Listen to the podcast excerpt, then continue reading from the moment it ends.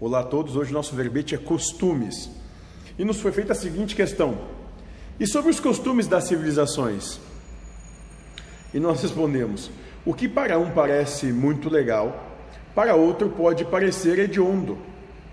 Não existe certo e errado, existe o diferente.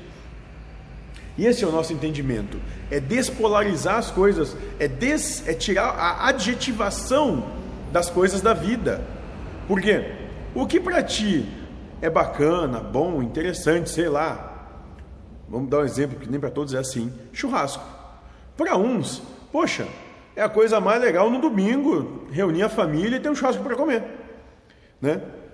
Porque toda, toda a questão da preparação, né, da reunião das pessoas para comer e comer aquela carne, aquela coisa toda, o que vem lá, sei lá, o pão de alho, o que tiver junto aí, né, é bacana. Agora tu pode ter pessoas que são, sei lá, vegetarianos ou veganos e que não gostam de comer carne.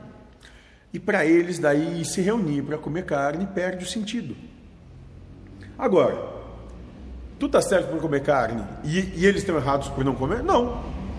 Eles estão certos por, por não comer e tu tá errado por comer? Também não. Cada um tem todo o direito de fazer o que bem entender do jeito que for e ninguém tem nada a ver com isso. Isso é que nem bunda, cada um tem a sua e faz o que quiser com ela. A gente tem que aprender, no final, é a respeitar o próximo, porque é o mais próximo de amor que nós vamos chegar é o respeito. Enquanto não aprendemos a respeitar, nunca e sob hipótese alguma vamos chegar próximo de amar. Então o caminho é o respeito. Respeite o direito do outro de ser, estar e fazer, como ele bem entender, para que o teu direito de ser, estar e fazer seja respeitado. É só isso. Então, não existe melhor ou pior, bom e mal, certo e errado. Existe o que para ti é interessante. E para o outro, o que é interessante pode ser diferente. E a grande proposta é coexistir em paz, harmonia e felicidade, conciliado com o todo.